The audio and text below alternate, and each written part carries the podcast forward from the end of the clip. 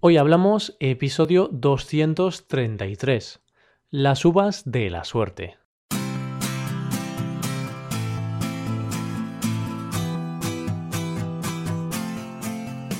Bienvenidos a Hoy Hablamos, el podcast para aprender español cada día. Ya lo sabéis, publicamos nuestro podcast de lunes a viernes. Podéis escucharlo en iTunes, en Android o en nuestra página web hoyhablamos.com. Recordad que en nuestra página web tenéis disponible la transcripción completa del audio de este episodio. Hola amigos, bienvenidos a un nuevo episodio del tema del mes de diciembre. Para el día de hoy os quería hablar de una tradición española que tiene lugar en la noche del 31 de diciembre. Y por cierto, muchas gracias por los comentarios positivos sobre el episodio que grabamos Paco y yo juntos. Parece que os ha gustado bastante, así que intentaremos hacer un episodio de ese estilo cada semana. Una vez a la semana nos juntaremos para tener una conversación informal. Ahora vayamos con el episodio. Hoy hablamos de las uvas de la suerte.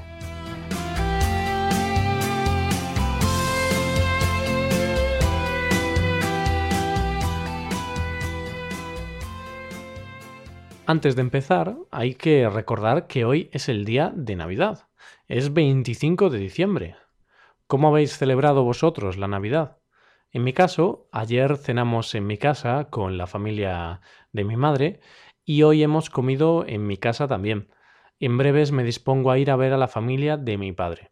Ya sabéis que hay que visitar a toda la familia en estas fechas tan señaladas. ¿Estáis contentos con los regalos? Espero que sí. Yo estoy muy contento, la verdad. Mi familia siempre acierta. Pues nada, os deseo una feliz Navidad a todos. Espero que estéis teniendo unas fiestas muy buenas. Y la gente que nos escuche y no celebre la Navidad, pues nada, tened un buen día también, que sabemos que nos escucháis desde todo el mundo, y hay muchos países en los que no se celebra la Navidad pero en España es muy importante, así que tenemos que hablar de esto. Pero bueno, de la Navidad y de la Nochebuena ya os he hablado en episodios anteriores. Hoy os voy a hablar de las uvas de la suerte, una tradición muy española. Estas uvas no sé si son mágicas o no. Lo que sí sé es que cada noche vieja todo español que se precie tiene en su plato 12 uvas, ni una más ni una menos. ¿El por qué? Ahora lo vas a descubrir. Siguiendo una larga tradición en nuestro país, durante las campanadas de fin de año cada persona debe comer 12 uvas. Cada una de esas uvas simbolizan los meses del año, y según esta creencia, cada uva es un mes de buena suerte. Cada país tiene sus propias costumbres y supersticiones. En España, además de la tradición de las uvas, mucha gente coloca un anillo dentro de la copa de champán para atraer el dinero. Otra superstición famosa es la de llevar alguna prenda de ropa interior de color rojo. Hay quienes creen en estas cosas y quienes no. Yo, por ejemplo, no creo demasiado en estas cosas, pero algunas de ellas las sigo simplemente por costumbre, como es el caso de las uvas de la suerte. Aunque He de reconocer que últimamente no estoy tomando las uvas simplemente por pereza. Como veis, eh, no soy una persona de seguir las tradiciones a rajatabla. Pero, ¿cómo y cuándo hay que comerse las uvas? Como ya te expliqué en el episodio número 222, los españoles seguimos las campanadas que marca el reloj de la Puerta del Sol en Madrid. Pues cuando queda menos de un minuto para acabar el año, comienzan a sonar las campanas. Suena una campana cada tres segundos. Y ese es el meollo del asunto. La cuestión es que tenemos que intentar comer una uva con cada campanada. Así que una uva cada tres segundos. Las matemáticas son simples. Así que tenemos 36 segundos para comernos las 12 uvas de la suerte. Sí, hay que ir muy rápido y casi que no hay tiempo ni de masticar. Por ese motivo, los atragantamientos son bastante comunes. Por eso los adultos tienen que estar pendientes de los niños en todo momento. Este es uno de los motivos por los que yo ya no me molesto en comer las uvas. me parece un rollo. Hablando de esta tradición, Hay que decir que esta tradición no es nueva. La tradición de las uvas se remonta al siglo XVIII. Y es que en 1880 la burguesía española empezó a imitar a la burguesía francesa. De esta manera empezaron a comer uvas y a beber vino espumoso, el champán. Al menos esto es lo que se cree, dado que esta es tan solo una de las dos teorías que existen sobre el origen de esta tradición. La otra teoría es que en el año 1909 productores de uvas de Alicante tuvieron un excedente de uvas, lo que les llevó a pensar en una estrategia para vender más uvas de lo normal. Y ahí fue donde nacieron las llamadas uvas de la suerte. Es verdad eso de que algunas veces las mejores ideas aparecen en situaciones de necesidad. Bueno, pues en España tenemos la tradición de las uvas de la suerte. En otros países también tienen sus costumbres. Es mundialmente conocido la forma en la que los italianos celebran la entrada del Año Nuevo. Lo hacen comiendo un plato de lentejas. sí, sí, lentejas. Esa comida que, como, como dice el refrán español, si quieres las comes y si no, las dejas. Esa comida que casi todos los niños odian. Yo entre ellos, aunque no sea niño. pues los italianos no tienen mucha elección. Su tradición dice que tienen que entrar en el nuevo año comiendo lentejas. Otra cosa curiosa del país de la pasta es que tienen que tirar los trastos viejos por la ventana. Lo has escuchado bien.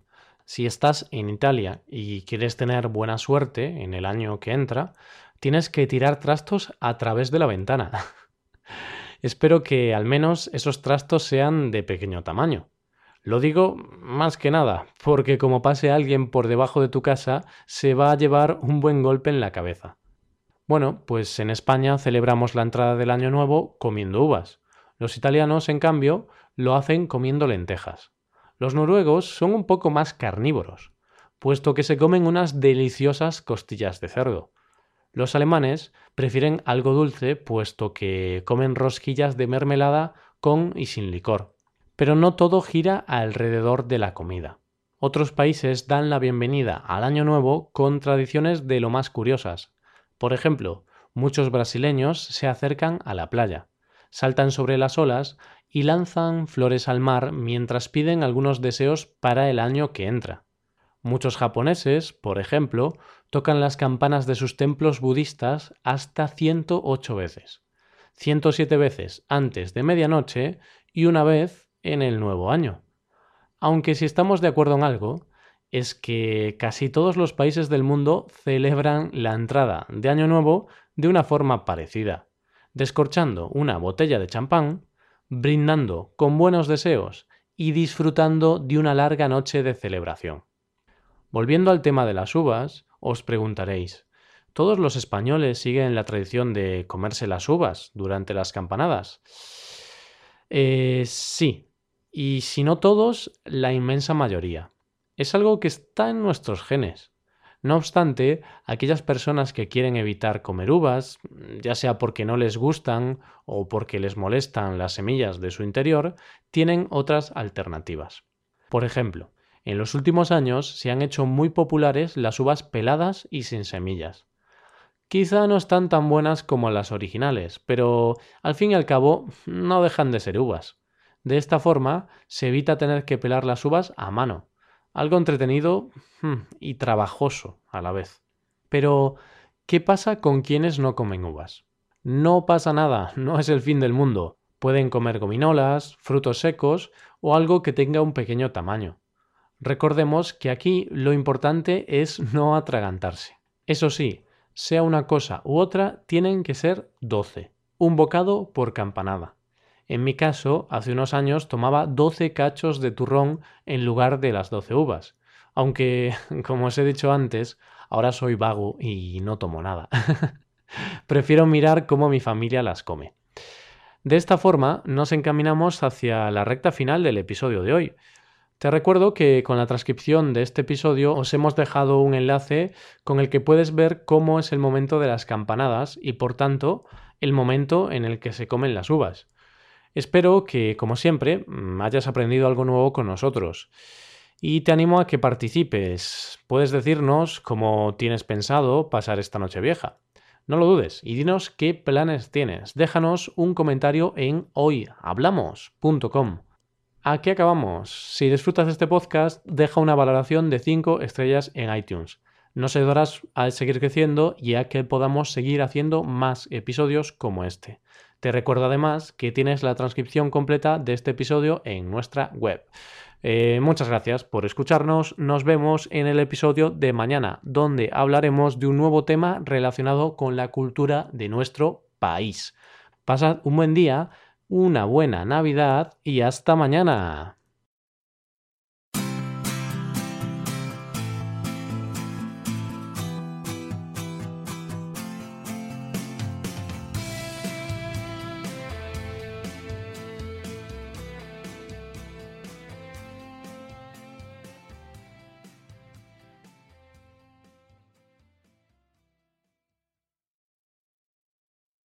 Ho, ho, ho.